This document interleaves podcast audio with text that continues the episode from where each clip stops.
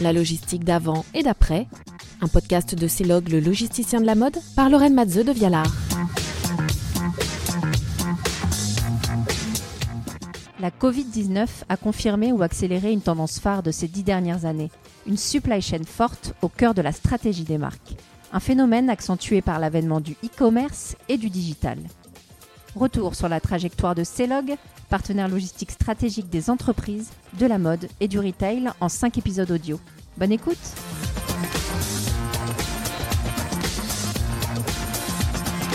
Benoît Garçon, bonjour. Bonjour. Alors nous sommes toujours en bord de mer, non loin de Saint-Malo, au siège social du logisticien de la mode Celog, dont vous êtes le directeur général. On retrouve nos auditeurs pour un second épisode de la série podcast La logistique d'avant et après conçue pour et par Celog. Et aujourd'hui, l'idée c'est que vous nous dévoiliez un des secrets de la réussite de l'entreprise, c'est-à-dire ses hommes et leurs compétences. Pour mettre dans le bain nos auditeurs, est-ce que vous pouvez nous parler des différents métiers qui sont exercés ici euh, chez Celog alors, secret, secret, c'est peut-être un, un, grand mot, mais en tout cas, c'est vrai que c'est un domaine sur lequel l'entreprise a investi euh, dès le départ et fait partie vraiment des gènes et de l'ADN de, l'entreprise. Alors la logistique a une, image euh, du grand public euh, un peu de pouce-palette et au cours des dernières années, portée à, la fois par le digital et par des attentes de nos clients de plus en plus complexes, ben par une complexité du métier. Et de cette complexité est né euh, énormément de nouveaux métiers. Donc on a euh, initialement une vision de la logistique avec des, des caristes, des préparateurs de commandes, euh, des chauffeurs, euh, et au bout du compte, on se rend compte que ça va beaucoup, beaucoup plus loin.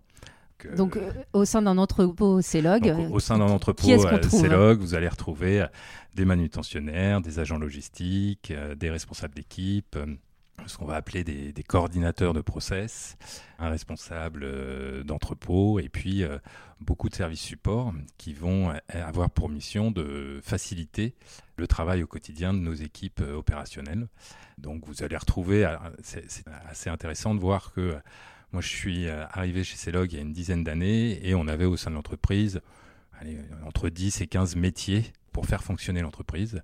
Aujourd'hui, vous êtes à plus de 40 à 50 métiers euh, différents à l'intérieur de l'entreprise au regard des nouveaux enjeux liés à la logistique.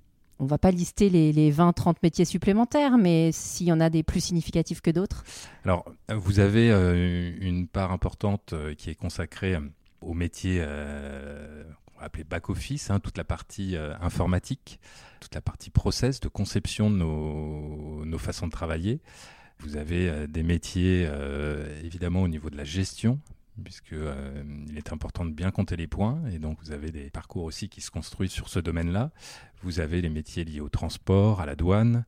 Et puis euh, récemment, vous avez tous les métiers qui sont liés à, l'automatisation, à la robotique, avec des docteurs en robotique, avec des euh, data scientists.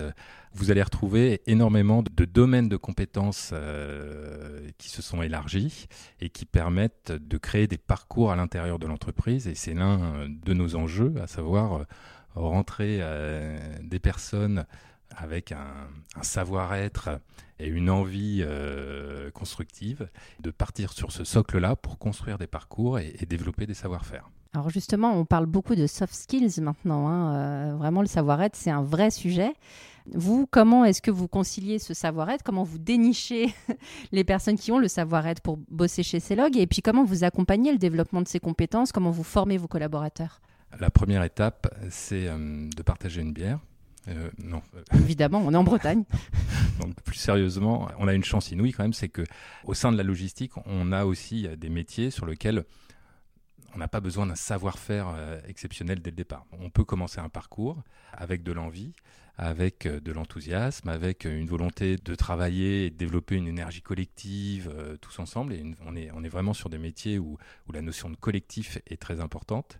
Et une fois qu'on a déniché, on va dire, des, personnes qui ont cette appétence à, la jouer collective, à apprendre, à, être enthousiaste, eh bien, on va construire leur parcours à l'intérieur de l'entreprise et vous retrouvez euh, chez Celog des collaborateurs qui ont pu euh, rentrer chez nous euh, comme intérimaires durant des périodes de congé ou parce qu'ils n'avaient pas encore trouvé leur voie et les retrouver aujourd'hui à la tête d'entrepôt, en tant que chef de projet IT. Ou il y, a vraiment de très très beaux parcours qui ont pu se construire sur cette base-là.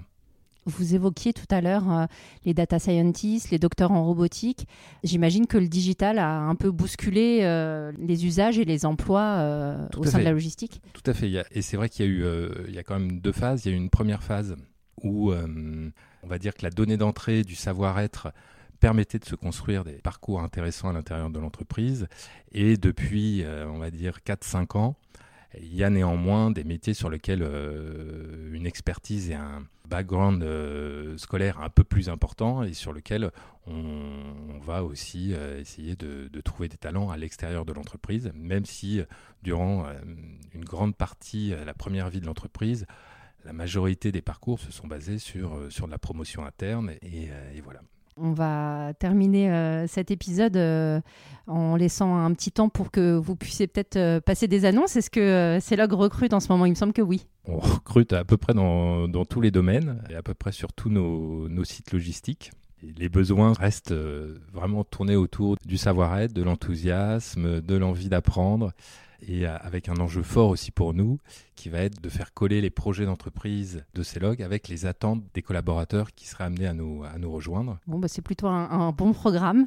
Et puis on continuera à parler euh, du digital et plus particulièrement de la data dans le prochain épisode euh, de notre série de podcasts dédiée à CELOG. Merci. Ce podcast vous a été présenté par CELOG en partenariat avec Vox 361.